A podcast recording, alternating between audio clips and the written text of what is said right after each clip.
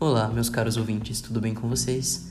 Meu nome é Pedro Henrique Sasso e cá estou eu para iniciar uma nova fase dessa plataforma de podcast, que até o presente momento terá três temporadas. Cada temporada há de se notar uma certa mudança na minha, eu não sei, forma de apresentar esse podcast, talvez seu conteúdo, enfim. E hoje eu vim com uma proposta um tanto diferente do que eu costumo fazer. Eu vou ler um poema do livro Jockey, da autora Matilde Campilho. E antes de mais nada, eu gostaria de informar a vocês por que eu quero ler esse poema. Eu peguei esse livro e, através de uma técnica de bibliomancia, mentalizei as coisas que estavam acontecendo na minha mente, assim, na minha vida. e eu sorteei uma página completamente aleatória e essa página ela descreve perfeitamente o meu atual estado de espírito. Então, espero que vocês gostem. E deixando bem claro, é, eu tô gravando isso aqui num domingo, o que vai ter muito a ver com o poema. Enfim, já enrolei demais.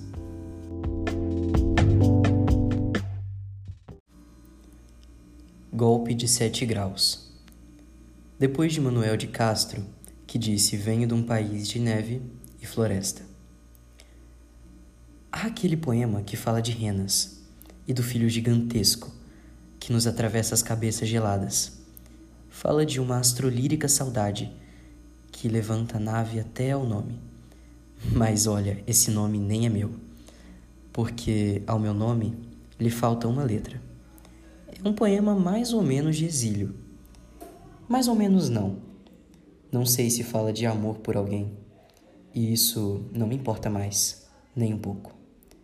O amor desenhado à luz das flores velhas não me interessa mais.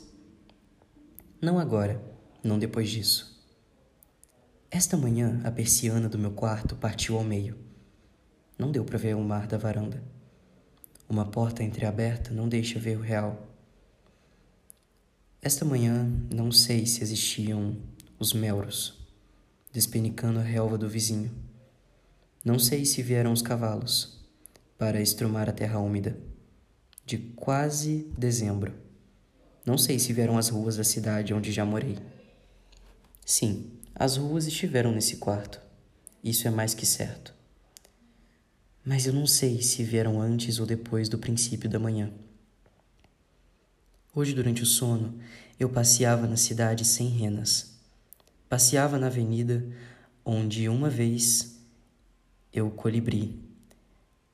Um colibri embrenhou em minha testa. Na época pensei que era o sinal do amor. Fui ver e não era sinal de nada. Era só a simpatia do passarinho. E hoje foi mais que suficiente. Hoje, durante o sono, eu passeava na cidade, onde o filho até já pariu irmãos, onde Carlos me ofereceu três papéis de Zbigniew, onde o cachorro andava meio adoentado e onde precisei fazer de Spider-Man para fugir do feitiço de Umbanda. Hoje, durante o sono, me perdi nas sete estradas, ao volante de um Opel Vectra. Mas rapidamente achei Rapidamente me achei, porque casa da gente, a gente acha. Depois acordei para o poema, para o urro doloroso da palavra fidelidade, para o contorno trêmulo da letra que me faltava, para o país do azevinho e da excitação coletiva costurada a verde e a vermelho, para o tom neutro do cansaço que acontece principalmente aos domingos. Quando a rena ainda não se transformou em cervo, quando o bicho ainda não veio comer as folhas de minhas mãos, nem soprar seu bafo quente para formar as folhas que devem crescer-me nos pulmões. Acordei para o som do rádio, que não tocava triste nem fútil. Não falava da morte, nem dos carretos, que só acertava os pontos com o planeta, repetindo aquela frase que sempre vem exatamente antes da frase que diz: It's lonely out in space. Saudade. Astrolírica saudade. Teu nome perdeu o H.